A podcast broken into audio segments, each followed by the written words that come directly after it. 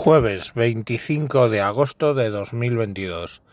Me encuentro, me encuentro escuchando un audio del señor Pifostio al respecto de el asesinato eh, por medio de un coche bomba de la hija del teórico ideólogo de Putin. Em, vamos a escuchar el audio del señor Pifostio y luego comento algo. Este es un mensaje del señor Pifostio para el señor Mancuentro y sus oyentes y va a tratar de ser un mensaje lo más breve posible con el motivo de la muerte de Daria Dugina, la hija de Alexander Dugin, al que llaman el filósofo de cabecera de Vladimir Vladimirovich Putin. A estas alturas de la película creo que no cabe mucha duda sobre el bando por el que simpatizo o el que simpatizamos, mejor dicho, un amigo y yo. A este amigo, no poca gente, le han, le han acusado de no ser neutral, que es una forma muy bonita de ser, de decir que no eres prorruso, porque la neutralidad en esta vaina no existe. En fin, sea como fuere, eh, a esta chica de 29 o 30 años, pues le calzaron un coche bomba en una zona protegida en las zonas donde van los VIPs del actual régimen, un atentado muy profesional, que pueden ustedes imaginar que no lo hace un Ormindundis. Después, el aparato de comunicación ruso ha cometido una torpeza estratosférica porque han culpabilizado a una agente ucraniana que cruzó con su hijo y todo. Y bueno, busquen la historia sonríen con displicencia porque mucho más no queda. Pero no. Em, este mensaje que como digo va a ser corto, básicamente es para lamentar. No sé muy bien ni cómo expresarlo. Es para mm, casi decir que paren el mundo que me apeo. ¿Por qué? Porque desde que murió esta chica, desde que la asesinaron, evidentemente, los mensajes de gente que a la guerra le pilla tan lejos como a, a la mayoría de nosotros. Que ni aún si estuvieras, si fuera una guerra, quiero decir, ni siendo ucraniano, a mí no me parece de recibo reírse por las buenas de la muerte de alguien. Pero bueno, tampoco soy demasiado objetivo, porque por ejemplo, cuando un etarra o una etarra le reventaba la bomba que estaba manipulando, yo sí me. Vamos, sí me alegraba, pero una cosa distinta es que alguien que le explota la bomba que está preparando y otras que maten a alguien. En fin, matices. Me parece inaceptable que un español o un francés o un portugués o un inglés se alegren de la muerte de una chica rusa. Pero bueno, pues yo entiendo que la empatía no cotiza demasiado en estos tiempos y la gente apoyándose en cuentas Em, con seudónimo, pues saca la mierda que tiene dentro. Pero lo que ya me acaba de reventar ha sido en el funeral de esta chiquilla, muy jovencita, muy pocos años mayor que mis hijos.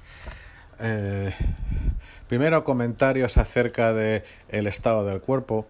Para los tontos de los cojones ignorantes hay, un, hay una artesanía increíble que se llama tanatopraxia y hay profesionales de élite de eso en Rusia porque lo pagan muy bien.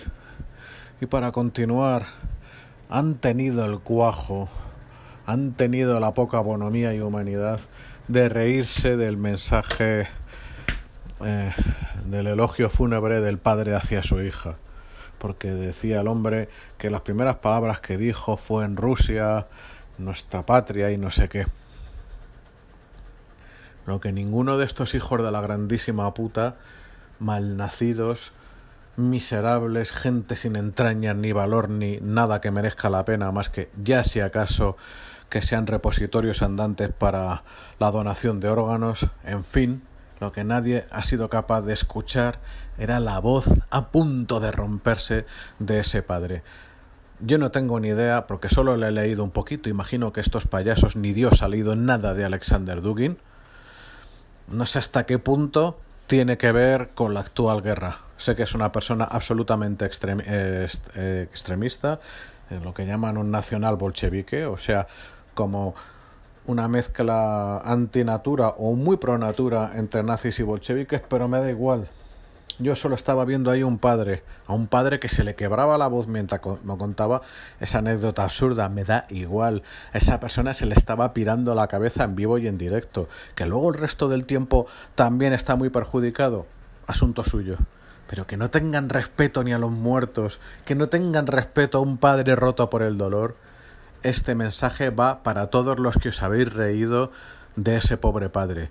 Que os follen, Ojalá que recojáis todo el mal que sembráis.